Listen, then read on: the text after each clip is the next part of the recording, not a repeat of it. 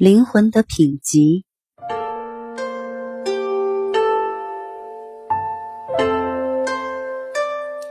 人们常常会用官衔和才能来衡量男人的品级，用相貌和气质来品评女人的等级，却很少有人去思量心灵的品级。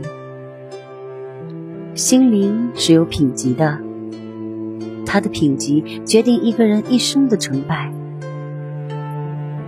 心灵的最高境界是敬畏之心。如同信仰和宗教，那份虔诚，任风吹浪移，不可动摇。商家讲求诚信，朋友讲求诚心，情人讲求诚意。为什么要这样呢？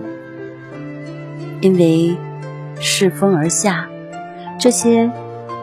本里的东西也要拿出来讲了。缺之，所以求之。如果每个人对规则、条律、伦理拥有本能的敬畏，在商言信，在职言公，在群言礼，在情言忠，这世界将是何等的美丽！如果一个男人拥有敬畏之心，那他一定是极品，一定事业顺利，爱情幸福，妻贤子孝，交友广阔的人。如果一个女人拥有敬畏之心，那他一定是极品，一定才艺双全，气质不凡，仁爱有加。实为世间少有。心灵的第二境界是慈悲之心。有人说，一个社会的进步是慈悲心的进步，我觉得很有道理。每一个社会都有弱者，远古开始弱肉强食，时代进步到今天，仍然推崇大鱼吃小鱼，小鱼吃虾。而真正的强，是心灵的强，是海纳百川的度量，是高山仰止的气势。每个人从呱呱坠地那天起，就注定了要走一条自己的路，有的很长，有的很短，有的成功，有的失败，有的大成大败，千转百回。不管怎样的路，最后都归空而去。生命的价值在于被别人需要，就如同金钱的价值在于使用。人是需要有慈悲心的，在力所能及的情况下，尽可能的为别人多做事情，哪怕是微不足道的小事，也是生命价值的体现呀。男人有慈悲心是上品，他一定心地善良，为人仁厚，凡事谦让，具有绅士风度。女人有慈悲心也是上品，一定知书达理，聪慧贤淑，具有淑女风范。心灵的第三境界是感恩之心。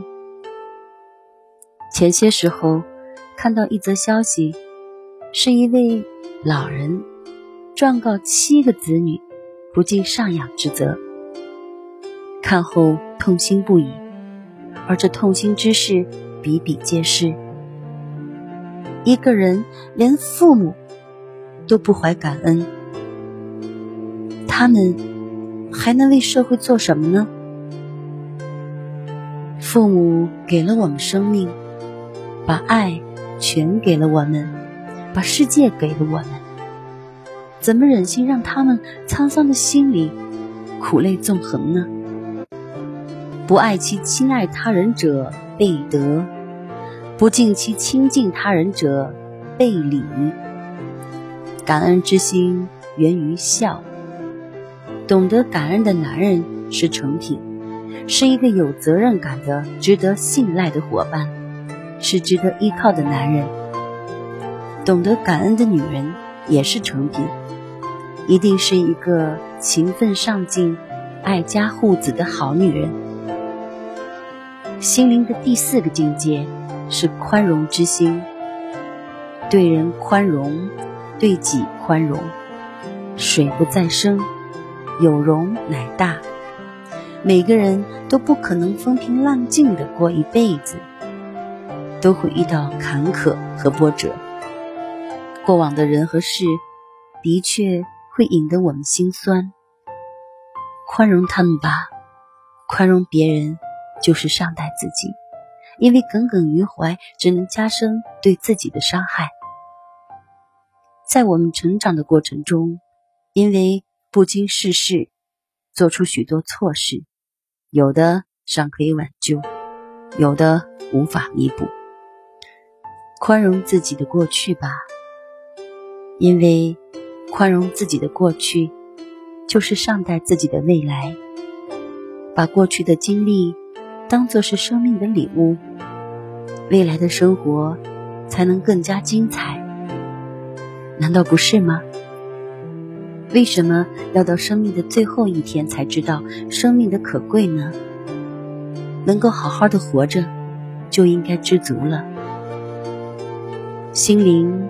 是有品级的，心灵的品级决定人格，决定品格，决定人的一生命运。我是小南，感谢收听，再见。